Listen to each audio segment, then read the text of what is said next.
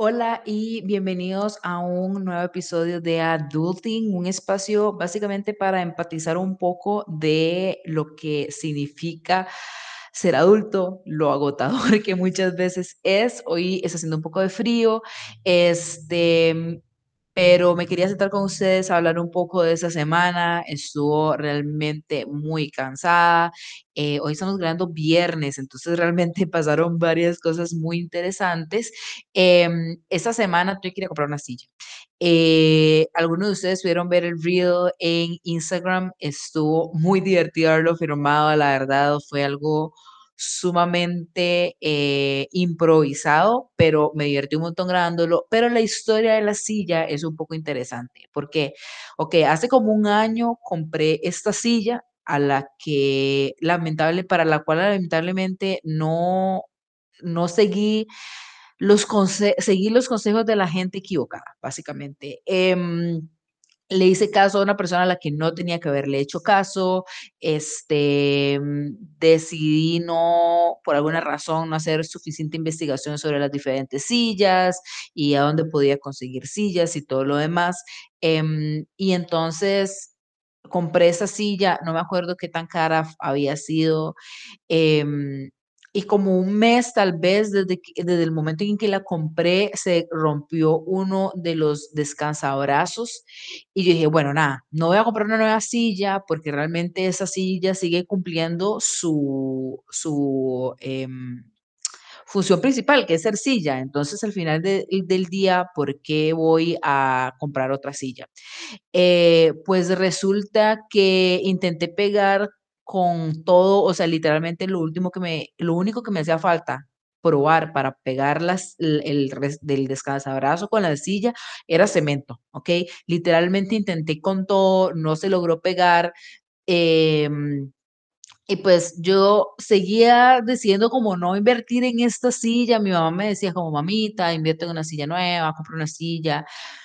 Eh, y pues pasó un año en lo que, en lo que desde el momento en que hubo ese primer incidente y después eh, hace como un, hace como una semana ya prácticamente fui a PriceMart a hacer unas compras y vi una silla perfecta. O sea, yo dije, esa es la silla que yo necesito, eh, me va a quedar perfecta. Hicimos como todas las hicimos todas las mediciones de la silla para ver con respecto a mi escritorio cómo iba a quedar, si iba a quedar ergonómica y fue perfecta. Y yo dije, ok, no, genial, esa es la silla que yo necesito, voy a comprarla el próximo mes.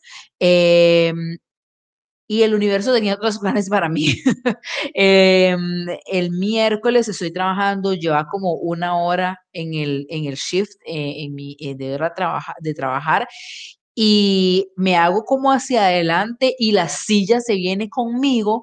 Yo claramente tengo la silla como un caparazón, la ruedita de la silla tirada ya como al otro lado de la oficina y mm, e intento meterla y luego vuelvo, o sea, realmente no vi bien la ruedita, intento otra vez volverme hacia adelante y la silla se viene conmigo y es ahí donde yo agarro la ruedita y me doy cuenta que está rota. Entonces dije, Dina, ahora sí ya tengo que definitivamente ir a comprar la silla.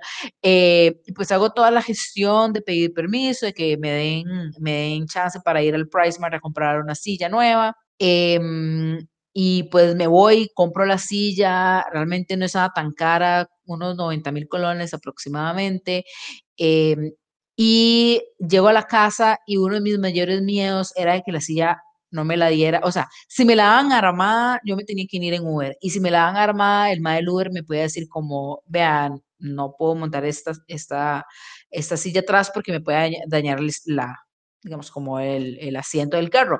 Y pues en todo su derecho de decirme que no, porque es su fucking carro, entonces cuando me la dan, me la dan en una caja. Entonces ahí venía mi segundo miedo de que me la dieran en una caja y yo no podía armar la silla. Entonces, a la muchacha que me la dio me dijo, como usted sabe si esa silla es muy difícil de armar, eh, ocupo como herramientas necesarias o aparte para poder construirle. Me dijo, como no, nada más fíjese bien que las piezas vayan donde tienen que ir.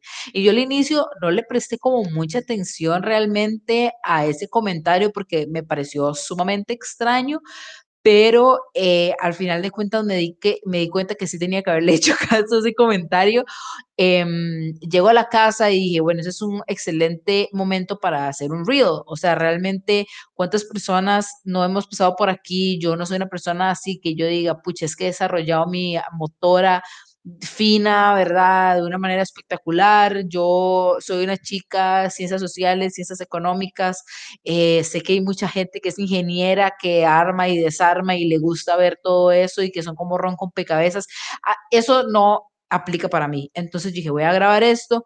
Em, grabé el reel en una, en una cámara rápida, este, lo que se ve ahí en 23 segundos, duré como 40 minutos haciendo, porque además luego entendí, o sea, entendí por qué la muchacha me había dicho lo de las piezas y es porque unos tornillos van en algunos lugares y otros van en otros. Y yo lo puse en donde me dio la puta gana. Y armé el reel, puse el reel, luego le puse como una música y cualquiera de Doja Cat, como la primera canción que me encontré. Y, mm, o sea, yo les tengo que decir que el día de hoy, 8 de octubre, hay 1439 vistas a ese reel. Y yo no me lo imaginaba. O sea, y se podrá, y se podrá decir lo que quieran de reel y la gente y cuánta gente. Yo sé que hay gente que tiene visitas de reels de cientos para arriba, miles para arriba, pero, o sea, si en ese momento a este apartamento entraran 1.400 personas, no caeríamos, no caeríamos 1.400 personas. Entonces, quiero hacerles un shout out y agradecerles un montón si vieron el reel, si les gustó, si le dieron like, si lo comentaron, si lo compartieron, si lo guardaron, lo que fuese. Les agradezco un montón porque jamás me imaginé que 1.400 personas fueran a ver eso. Eh, y me dio como ciertas ideas para algunas otras cosas. Entonces, eh, soy muy feliz. Y eh, yo me puse a pensar sobre esta situación de la silla y cómo aplacé tanto ir a comprar la silla. Y estaba en Instagram perdiendo mi tiempo, aplazando otras cosas, cuando me salió como un, me salió un post de Pictoline, que si no siguen a Pictoline, sigan a Pictoline porque es increíble. Ellos tienen todas las redes sociales y es sumamente interesante todo lo que uno aprende con Pictoline. Y eh, era sobre la procrastinación. Y entonces em, tenía como un dato curioso sobre la procrastinación y es que las personas procrastinamos 55.3 días al año. Y creo que todos hemos pecado en pensar que la procrastinación tiene algo que ver con la pereza y en realidad no tiene nada que ver con la pereza, en realidad tiene todo que ver con los procesos y cómo nosotros afrontamos ciertas tareas que tenemos que hacer. Y entonces me puse a investigar más y es que esta parte de los procesos es, bueno, cuando comenzamos a hacer una tarea, pueden haber dos razones principales por las cuales comenzamos a fallar en hacer esta tarea. La primera es por por ansiedad, porque nos da miedo no ser suficientemente buenos haciendo la tarea, porque nos da miedo no saber hacerla bien. Em, y creo que al final del día, este, nos preocupa no hacer bien la tarea, no hacerlo, no hacerlo bien porque nos van a regañar o por lo que sea. Y la segunda razón es porque eh, tenemos confusión a la hora de empezar una tarea, porque no nos dieron instrucciones suficientemente claras, porque no tenemos claro cómo empezar, porque ni siquiera tenemos claridad en lo que estamos trabajando, o sea, ni siquiera sabemos qué es lo que tenemos que hacer eh, y sobre qué tenemos que hacerlo. Entonces, en este mismo eh, post de Pictoline salían como los tres tipos de procrastinadores que se habían logrado identificar. Entonces, el primer, el, primer tipo de procrastinador es el evitador. Cuando yo leí esta descripción, yo dije como, esa soy yo. Así que lo que yo quiero que ustedes hagan es que en cada uno de los que yo voy diciendo, el evitador, el optimista y el cazarrecompensas, quiero que ustedes me digan después en redes sociales, eh, ok, este definitivamente soy yo. Ok, entonces el primero es el evitador y el evitador son las personas que posponen los pendientes porque dicen, bueno, hay cosas más importantes que hacer. Por ejemplo, yo he estado en un final de trimestre con 200 mil cosas por entregar y digo, ay, si yo no limpio la cocina de mi casa de una manera profunda, no voy a poder empezar esto. Entonces, em, yo, yo me sentí sumamente identificada con esto. Y el consejo que se le da a esas personas generalmente es, ok, agarre gran tarea que tiene que hacer y divídala en mini tareas, en mini tasks. Entonces, no sé, por ejemplo, algo que yo hago mucho, eh, sobre todo con trabajos escritos que hay que hacer, eh, digo, ok, bueno, son 10 páginas y tengo una semana para hacerlo, tengo dos semanas para hacerlo. Si escribo una página por día, me va a dar chance de entregar esto. Definitivamente es algo que me ayuda un montón eh, y yo les aconsejo que hagan lo mismo. Pueden empezar incluso con tareas más pequeñas, lo que sea que sea más fácil para ustedes de manejar. Decir, ok, voy a sacar la compu voy a encender la compu, voy a abrir Word, voy a escribir el primer, voy a escribir la primer, el primer párrafo. Eh, todas esas cosas que ustedes realmente les sea más fácil manejar y que no sea tan abrumador.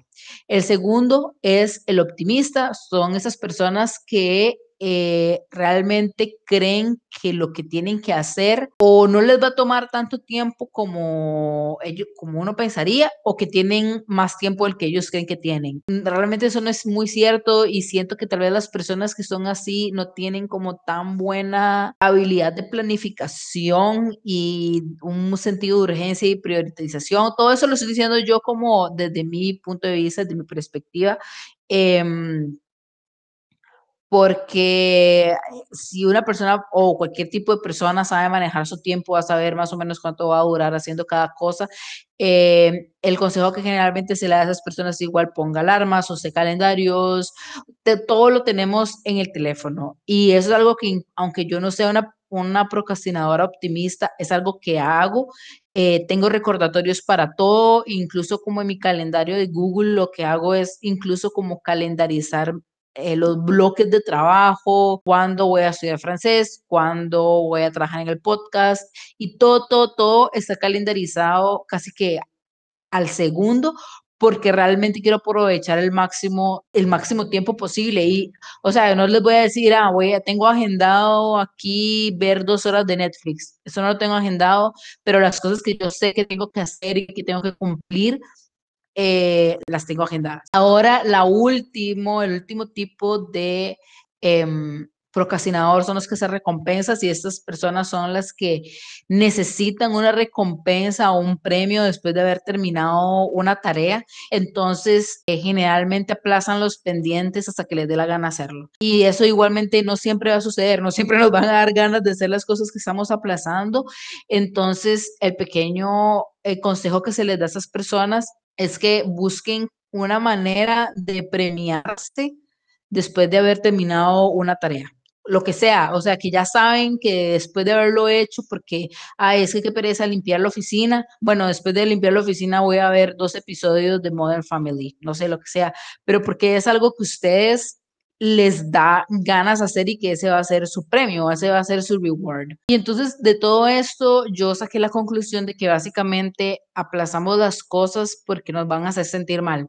O sea, sentimos en la boca del estómago, eso me hace sentir mal. Y creo que poder aprender a saber qué cosas nos hacen sentir mal, qué cosas nos hacen querer procrastinar el hacerlo, nos va a hacer saber cómo manejarlo también, porque estamos siendo conscientes de que estas cosas nos están dando esta ansiedad, nos están dando este, esta abrumación, nos están frustrando y yo ahora que ya estoy consciente de esas cosas puedo identificarlas y lo que más me ha funcionado hacerlo como prácticamente de una sola vez, porque entre más lo aplazo, más me va a estresar porque no lo he hecho y no lo he terminado y sé que está ahí. O sea, realmente procrastinar puede servir, pues, sí, a un corto plazo, definitivamente. ¿Por qué? Porque va a tener un impacto grandísimo en nuestra salud mental. O sea, vamos a pasar todo el día evitando esta tarea por hacer y metiendo bajo la alfombra este gran este, esa gran cosa pendiente que tenemos y realmente no vamos a dejar de pensarlo hasta que lo hagamos. No sé si a mí ese meme que es como eh, estresada por exámenes y luego la otra es como estresada viendo Netflix. O sea, sí, efectivamente va a pasar eso, vamos a estar haciendo lo que sea, vamos a salir de compra, vamos a ir a hacernos las uñas, vamos a ver Netflix, igual, igual vamos a seguir pensando, va a haber un momento en donde no vamos a estar pensando en nada y vamos a pensar en eso que tenemos pendiente y que hemos estado tratando de aplazar lo más posible. Yo les invito a que sigan esos consejos que da Pictoline, que dan Pictoline independientemente que no sea necesariamente el tipo de procrastinador que ustedes son, pero si a medida que van trabajando en eso y son más conscientes de las cosas que les cuesta más hacer porque se sienten frustrados, creo que es la mejor manera de, de, de poder trabajar en ello, ¿verdad? Y siempre hacer las cosas cuando nos da la gana hacerlos. Es que, a ver, ah, también está la, la cuestión esta, que eso es como para todo un episodio, completo, pero hay toda esa cuestión y cultura de proactividad que en la que vivimos ahora, que cada segundo de nuestra vida tenemos que estar ocupados haciendo algo. No, si ustedes necesitan decir, ok, necesito como dos horas antes de empezar a trabajar en esto, ocupo bañarme, ocupo ir a lavarme el pelito, ocupo ir a rasurarme, ocupo darme un baño caliente porque he pasado todo el día trabajando, quiero relajarme un rato, irme a comer un heladito y luego vengo a hacer esto, háganlo. O sea, lo más importante es la salud mental, pero eso no significa que vamos a dejar de hacer cosas porque, porque sí, muchas veces nos vamos a poder procrastinar incluso cosas que nosotros queremos hacer, pero sentimos que son muy abrumadoras y nada va a cambiar al respecto de eso. O sea, la, fecha de entrega va a ser la fecha de entrega, eh, los lineamientos siguen siendo los lineamientos, el tema sigue siendo el tema, la situación sigue siendo la situación, y a menos que nos ocupemos de eso, vamos a sentir un alivio real de que estamos solucionando y no vamos a sentir tan mal. Se los aseguro, aunque uno trabaje cinco minutos en eso, uno ya se va a sentir muchísimo más aliviado, porque no te estás haciendo un montón de historias en tu mente sobre la, todo el montón de cosas malas que pueden pasar. Con esto, yo quiero dejarles lo último eh, de este episodio, que es un nuevo segmento que quiero incorporar porque la verdad siento que es sumamente necesario para ustedes, que es hacer un segmento de recomendación personal. No necesariamente va a tener que ver con el episodio de la semana. Como ya saben, cada semana, igual como se publica un podcast, se publica un Ella Vista semanal que tiene que ver directamente con el podcast de esa semana. Pero esta recomendación personal es totalmente diferente, va a ser diferentes cosas. Esta vez, por pura casualidad, cayó que la recomendación va muy de la mano con el podcast, pero lo que yo les recomiendo esta semana a todos ustedes y todas ustedes y todos ustedes es que bajen la aplicación Action for Happiness. Eh, Action for Happiness va a darles ideas diariamente de acciones que les va a traer felicidad a ustedes. Y yo los invito a que lo prueben, aunque sea tres días. Y van a notar una diferencia. Esa recomendación me la hizo mi mamá hace ya bastante. Em, incluso esta misma aplicación les va a dar eh, diariamente también a una hora diferente o como una afirmación que ustedes mismos se pueden repetir, pueden escribirla, pueden hacer un journal al respecto, lo que ustedes quieran, hablarla con alguien más, compartírsela a alguien más. Eh, son realmente muy bonitos, es una comunidad sumamente linda. Este, y de verdad los invito a que bajen esta aplicación, es increíble. Y de hecho, la Action for Happiness de hoy es hacer un progreso en algún proyecto o tarea que hemos estado evitando. Entonces yo decidí que lo que iba a hacer era ir a lavar unos trapos, son los como los limpiones que se usan para hacer la limpieza de la casa. Llevaban como una semana ya tiesos ahí en la pila, entonces dije como no, hoy los voy a lavar. ya no puede pasar un día más sin lavarlo este, lavarlos. Entonces, eso fue lo que hice hoy. Ya me hizo sentir muchísimo mejor porque ya están lavados y están listos para usarse esta semana. Em, así que los invito a todas y todos ustedes a que hagan ese pequeño progreso el día de hoy en algo que tengan aplazando eh, y van a ver que los vas a hacer sentir muchísimo mejor. Una vacuna de serotonina es eso prácticamente. Así que los invito a que hagan un pequeño progreso en algo que hayan estado procrastinando. Van a ver que los vas a sentir súper, súper mejor. Así que eh, coméntenme qué fue lo que hicieron, qué, qué hicieron para hacer ese pequeño progreso. Nos vemos la próxima semana en Adulting. Bye. You